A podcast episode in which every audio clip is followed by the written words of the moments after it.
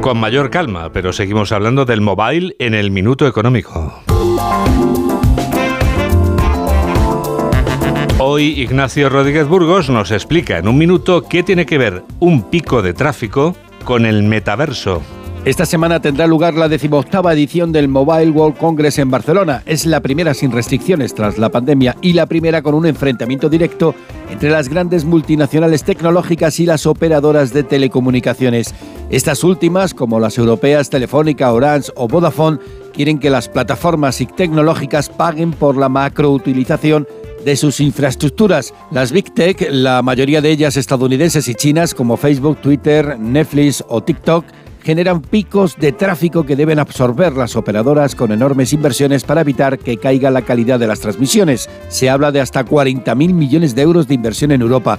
Las grandes tecnológicas aducen que ellas generan el tráfico y el negocio y que por eso se benefician todos. Sin embargo, la capitalización el valor de los gigantes de Internet es el más grande entre las empresas cotizadas en bolsa. Se calcula que es 30 veces mayor que el de todas las operadoras de telecomunicaciones juntas.